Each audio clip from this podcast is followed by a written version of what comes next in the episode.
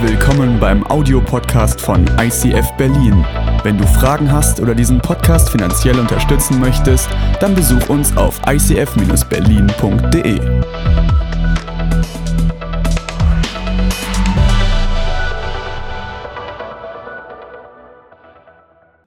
Live und in Farbe und in voller Größe. Ich freue mich mega, dass du hier bist.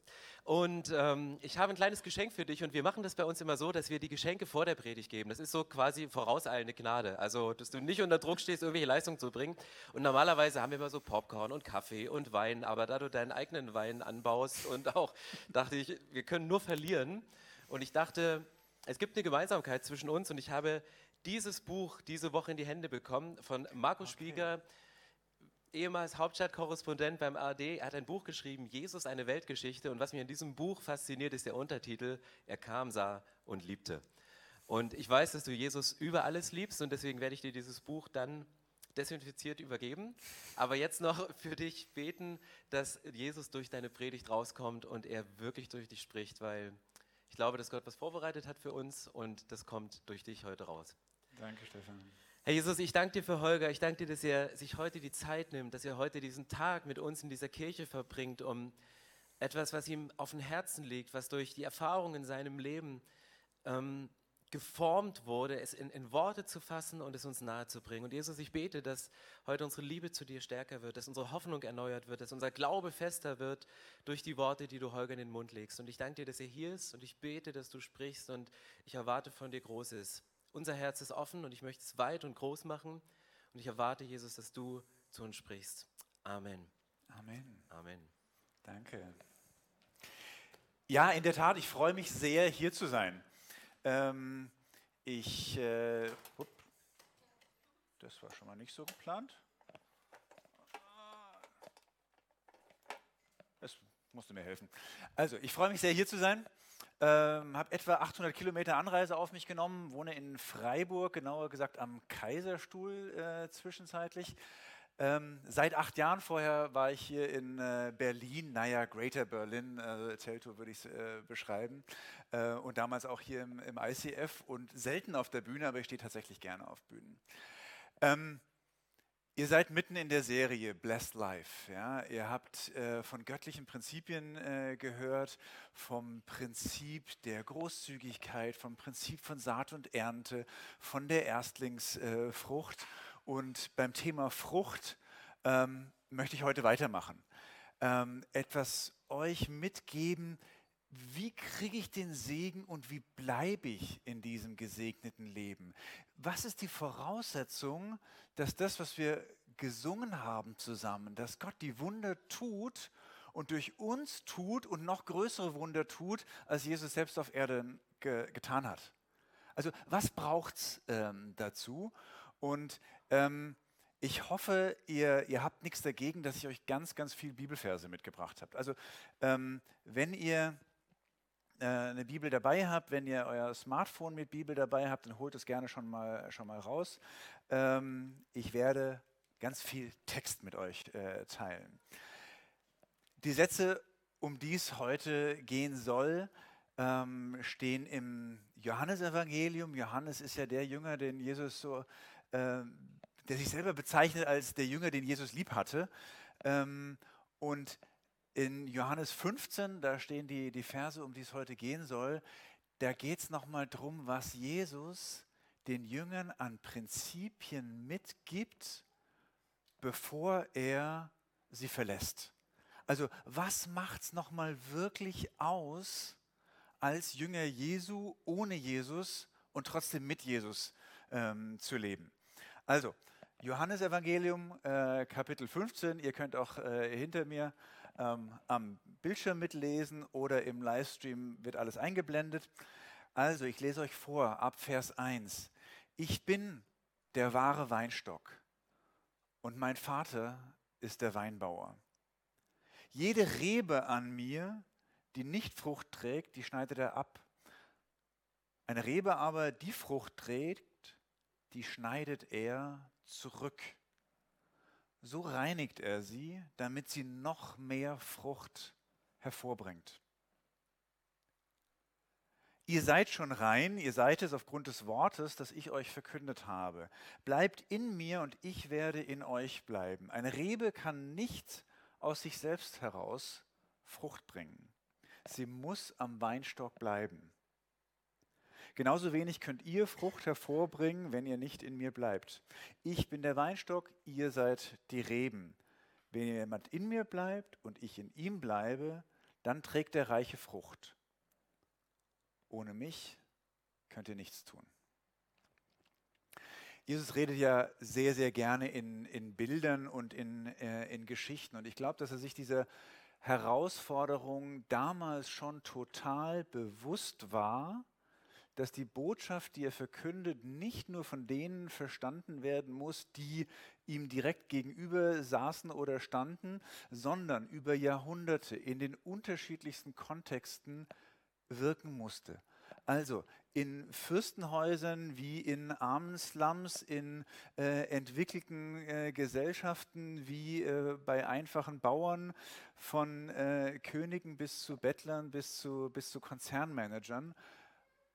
Und es funktioniert eigentlich nur über Bilder und über Geschichten. Und das Problem ist manchmal, dass wir, dass wir so einen Anker brauchen für ein Bild und wir haben nicht alle die gleichen äh, Anker.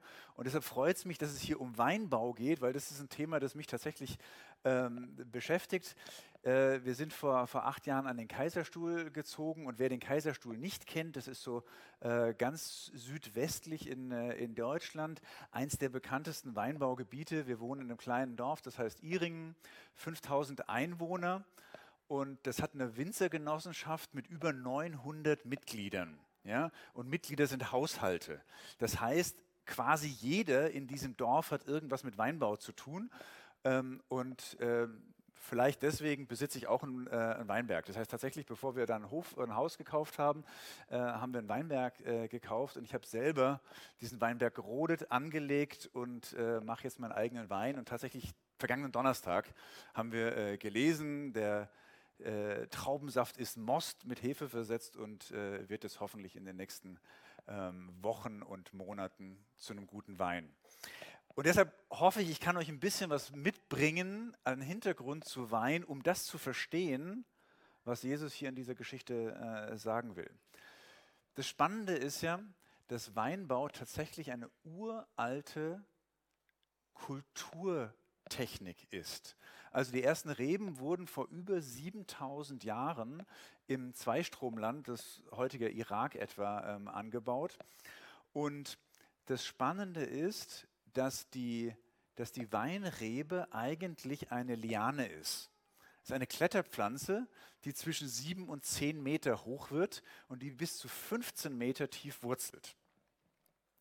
Und wenn man die Weinrebe nicht schneidet, dann trägt sie keine Früchte, aus denen man Wein machen kann. Also das ist nicht wie ein Apfelbaum, der da steht und jedes Jahr Früchte trägt und äh, entweder wartest du, bis sie runterfallen oder du erntest sie und hast einen wohlschmeckenden Apfel, sondern wenn man die Weinrebe nicht beschneidet, kommt nichts raus, was du verwenden kannst. Ja? Es ist also quasi der Inbegriff der Kulturpflanze. Du musst sie kultivieren, um daraus Wein äh, zu machen. Ja. Heute ist es so, dass alle Weinreben auch noch gepfropft sein müssen. Ähm, das hat was mit der, mit der Reblaus zu tun vor äh, über 100 Jahren.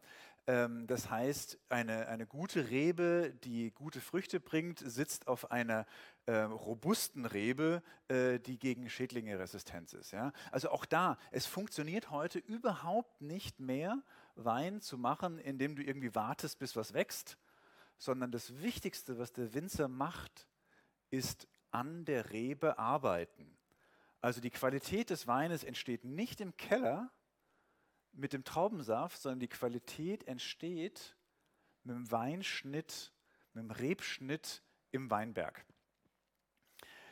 Ähm, damit es vielleicht begrifflich noch mal ein bisschen klarer wird, habe ich die, die zwei Verse am Anfang noch mal mit den Worten übersetzt, wie wir sie so am, am Kaiserstuhl verwenden. Ähm, ich bin der wahre Rebstock. Das ist das, was jahrelang dasteht. Und mein Vater ist der Winzer, also der, der mit, dem, äh, mit der Rebe ähm, arbeitet. und jede Rute an mir, die nicht Frucht trägt, die schneidet er ab. Eine Rute aber, die Frucht trägt, die schneidet er zurück. Und so reinigt er sie, damit sie noch mehr und noch bessere Frucht hervorbringt. Und das ist ja sehr interessant, weil ähm, die Ruten, die Frucht bringen, auch die werden beschnitten. Ähm, das heißt, wenn du dich manchmal nicht so gut fühlst oder wenn du glaubst, du bist gut mit Gott unterwegs, ja, und, und plötzlich passieren Sachen, für die du keine Erklärung hast, ja, da entsteht Verlust, Zerbruch, äh, da, da tun sich Mauern auf, Herausforderungen, dann könnte es sein, dass genau das passiert. Dass Gott sagt, ja, du bist gut verwurzelt, du trägst Frucht und ich will dich jetzt aufs nächste Level bringen und deshalb schneide ich deine Rebe, deine Rute zurück, weil ich muss da noch was ausdünnen, ich muss da noch die Grundlage schaffen, dass du noch mehr, noch bessere Frucht tragen kannst. Ich mag euch gerne noch ein paar Bilder zeigen, ähm, damit ihr es nochmal etwas besser versteht. Also, so ungefähr sieht es aus am Kaiserstuhl, wenn es äh, schönes Wetter ist. Äh, wir, äh, Iringen ist tatsächlich der wärmste Ort äh, Deutschlands. Das heißt, wir haben überwiegend sehr, sehr schönes äh, Wetter. So sehen die Reblandschaften aus. Also da wird nicht viel anderes angebaut an den Hängen als Wein. Mach mal weiter. So sieht das im Moment aus. Also wir sind mitten in der, in der Weinlese in diesen Wochen. Das sind reife Trauben, wie sie am Rebstock hängen. Mach mal eins weiter. So sieht das Ganze im Winter aus, wenn alles Laub gefallen ist. Und da seht ihr jetzt die Struktur eines, eines Rebstocks. Ja? Das heißt, dieser Teil hier wird 30, 40 Jahre alt, steht immer gleich. Und dieser obere Teil, das sind die Routen. Davon steht eine Route zwei Jahre lang und alle anderen Routen stehen ein Jahr und werden jedes Jahr neu geschnitten. Und das ist das, worüber Jesus hier redet. Machen wir noch eins weiter. Also, links seht ihr, so sieht es im Winter aus, wenn die Blätter abgefallen sind. Und rechts seht ihr, ein, äh, ein Rebstück, das geschnitten ist fürs nächste Jahr. Also das passiert so zwischen Januar und, äh, und März. Und da seht ihr, da ist nur noch eine Route dran. Alles andere ist weggeschnitten, sonst wird das nichts. Also wenn, der, wenn, der, äh, wenn die Rebe nicht zurückgeschnitten wird, dann entsteht nächstes Jahr keine Qualität. Also so sieht das Ganze äh, schematisch aus. Ja, es wird zurückgeschnitten, eine Rebe bleibt äh, stehen und aus denen ähm, wachsen die neuen Routen, die dann entsprechend die, äh, die Frucht tragen. Und die Zahl der Augen, die da übrig bleiben, definiert sowohl die Menge als auch die Qualität ähm, des Weines, der da nächstes Jahr, nächstes Jahr wächst. Genau, so sieht es dann im, äh, im Frühjahr aus. Ja? Die eine Route gebogen und an jedem Auge kommen dann Blätter raus und da kommen die neuen Routen. Und dann wächst der ganze Weinstock wieder komplett neu hoch. Die ganze Laubband bildet sich ähm, jedes Jahr neu. Und zwar genau so, wie der Winzer vorher geschnitten hat. Gut, und dann sieht es eben äh, so wieder aus äh, im, im Sommer. Und ähm, dann reifen hoffentlich gute, saftige, süße Trauben ran.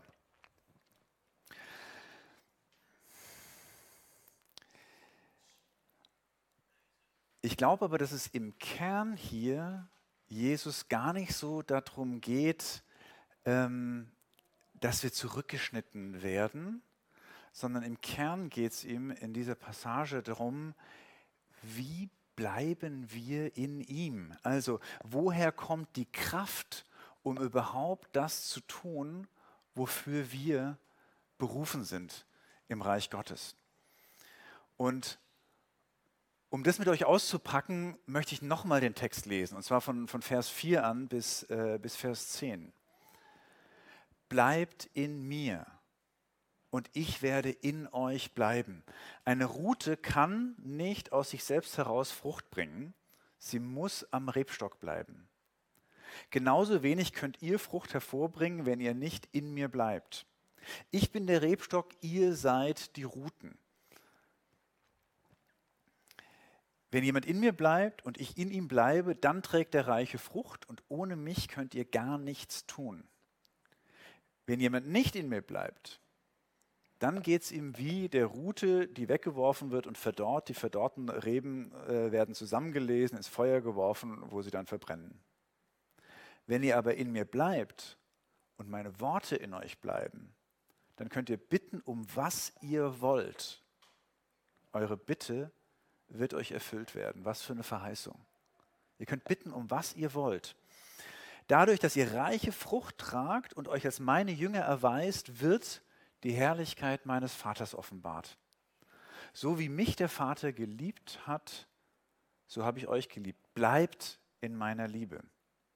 Und wenn ihr meine Gebote haltet, dann werdet ihr in meiner Liebe bleiben, so wie ich immer die Gebote meines Vaters gehalten habe und in seiner Liebe bleibe. Ihr kennt das Grundprinzip ganz bestimmt. Wenn Gott etwas wirklich wichtig ist, dann betont er es durch Wiederholung. Entweder durch eine zweite Formulierung oder durch genau das gleiche Wort nochmal. Und wenn es wirklich wichtig ist, dann macht das dreimal oder noch mehr. Und ihr habt es hier hinten dran schon gesehen, es ist leicht hervorgehoben. In dieser Passage spricht Jesus zwölfmal davon, dass wir in ihm bleiben und er in uns bleibt. Zwölfmal. Das muss, das muss der Kern sein, um den es hier eigentlich äh, geht. Ja? In ihm bleiben. Und wenn wir nicht in ihm bleiben, dann, dann können wir keine Frucht bringen. Dann werden wir abgeschnitten und äh, verdorren. Es geht nicht. Nicht in ihm bleiben heißt tatsächlich Tod. Es ist kein, kein Leben drin. Und das ist ja auch logisch, wenn du, wenn du die Route rausreißt, wo soll der Saft herkommen? Ja? Es verdorrt, es wird weggeschmissen, es ist nutzlos, äh, es, wird, äh, es wird verbrannt. Und umgekehrt, wenn die Route am Weinstock bleibt, dann kann sie gar nicht anders als Frucht bringen. Da steht nichts von Anstrengung, da ist nichts von äh, sich besonders Mühe geben oder üben. Wenn die Rute in der Rebe steckt, dann fließt der Saft durch und dann entsteht die Frucht ganz von alleine.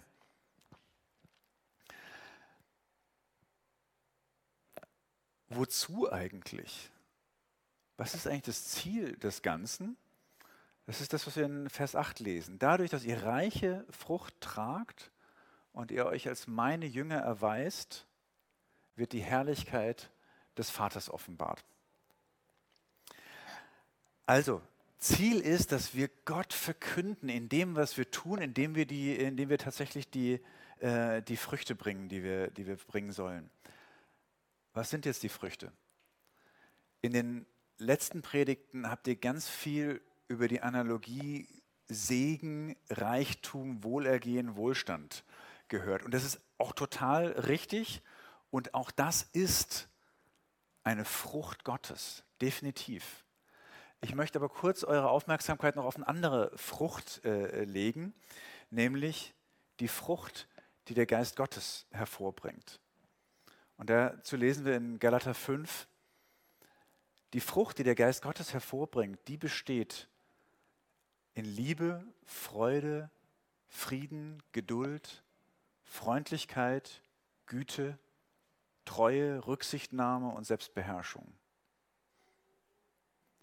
Oder wie Paulus es im Epheserbrief äh, ausdrückt, ihr wisst doch, die Frucht, die vom Licht von Jesus hervorgebracht wird, besteht in allem, was gut, gerecht und wahr ist. Das ist glaube ich, der Inbegriff des gesegneten Lebens. Das ist das, was Gott uns wirklich schenken will, wenn wir, wenn wir ihm, ihm bleiben. Das ist das, was Gottes wahre Güte und Herrlichkeit offenbart, und zwar durch uns, die wir diese Frucht dann, äh, dann bringen. Ich hoffe, ihr findet es attraktiv. Ich finde es wahnsinnig attraktiv.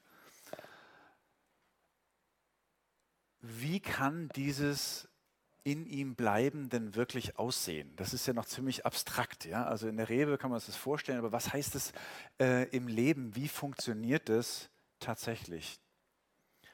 Und ich glaube, das ist das Prinzip Beständigkeit. Was steckt da wirklich dahinter? Und ab Vers 9 lesen wir, so wie der Vater geliebt hat, habe ich euch geliebt. Bleibt in dieser Liebe. Und wenn ihr meine Gebote haltet, dann werdet ihr in meiner Liebe bleiben, so wie ich immer die Gebote meines Vaters gehalten habe und in seiner Liebe bleibe. Ich sage euch das, dass, damit meine Freude äh, euch erfüllt und eure Freude vollkommen ist. Liebt einander, wie ich euch geliebt habe, das ist mein Gebot. Das ist die fast erschreckend einfache Antwort. Die Antwort ist Liebe. Wie bleiben wir in seiner Liebe?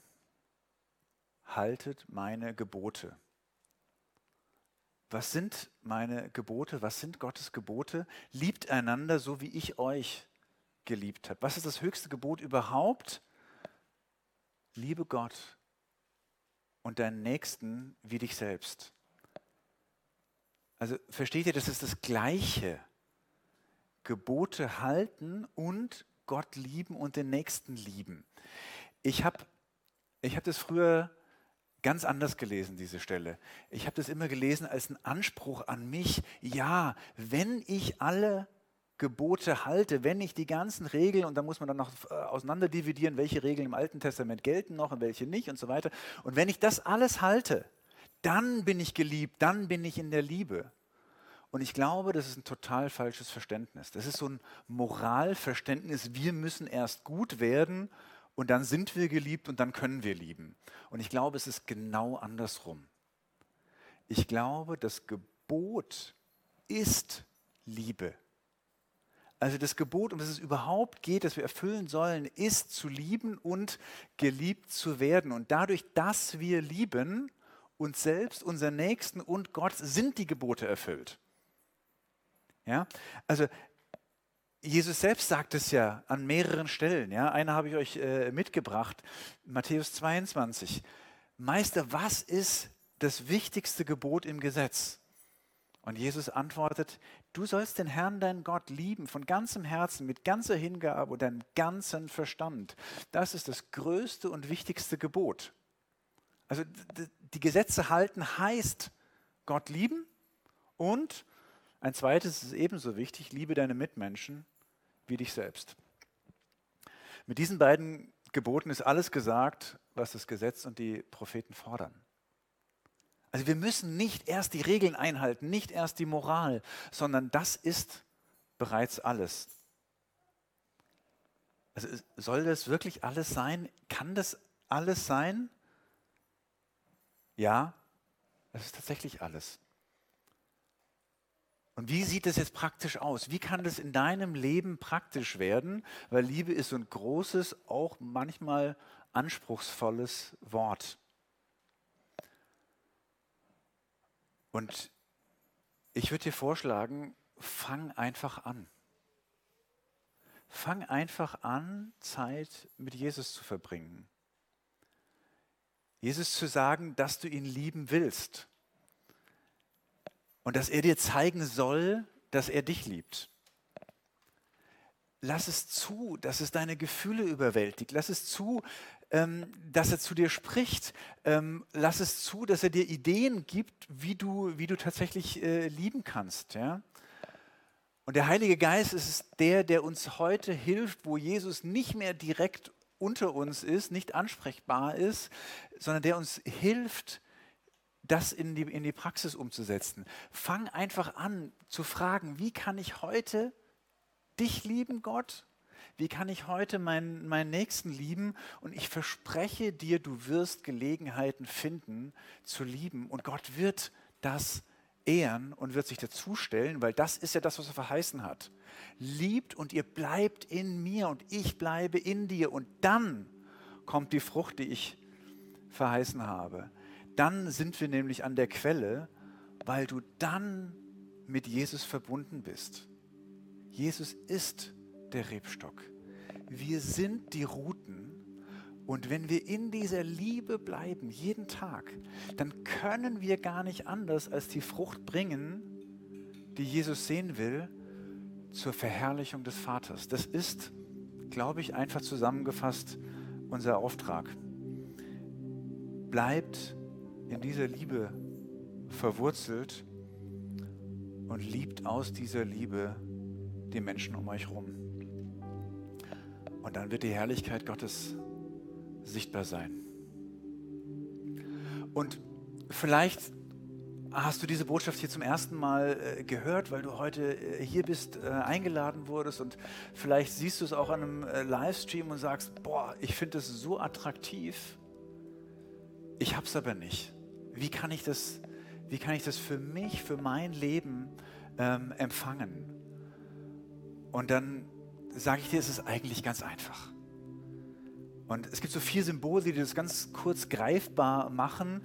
Ähm, das erste haben wir ganz klar gesagt, Gott ist die Liebe und es geht von Anfang bis Ende in der Beziehung zu Gott um die Liebe.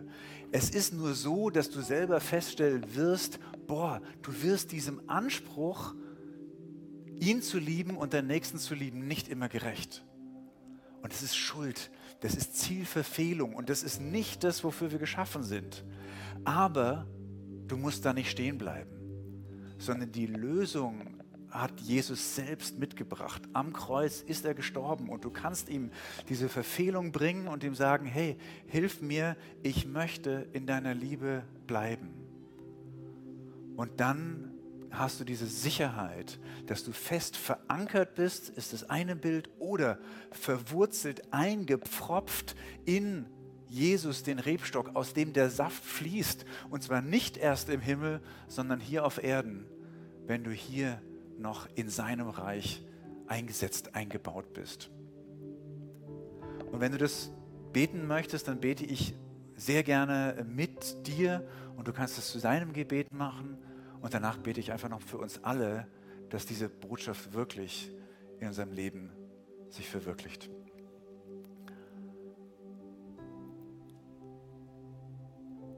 Jesus, ich danke dir, dass du das perfekte Bild für Liebe bist, dass du die Liebe des Vaters in Person zu uns gebracht hast, dass wir an dir alles sehen können, wie der Vater ist und wie unendlich wir geliebt sind, wie unendlich ich geliebt bin.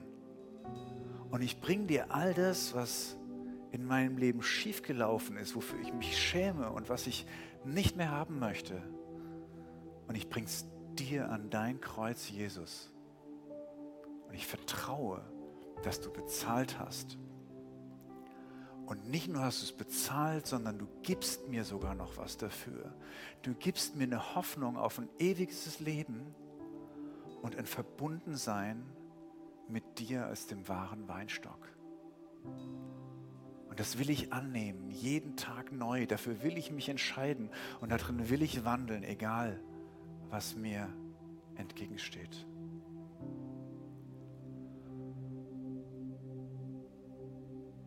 Und Jesus, ich bitte dich für uns alle, die wir diese Botschaft immer wieder hören müssen, dass wir, dass wir uns besinnen, dass unsere Kraft nur aus dir kommen kann und ich bitte dich, dass du uns hilfst, verwurzelt zu bleiben, gepfropft zu bleiben als Rute in dir, dem lebendigen Weinstock, wo der Saft des Lebens durchströmt, sodass wir die Früchte bringen können. Die Geduld, die Liebe, die Sanftmut, die Auferbauung, das Gute, Wahre und Schöne, das deine Herrlichkeit auf Erden kund macht, sodass die Menschen sehen, dass du der wahre, einzige, herrliche und gute Gott bist von Ewigkeit zu Ewigkeit. Amen.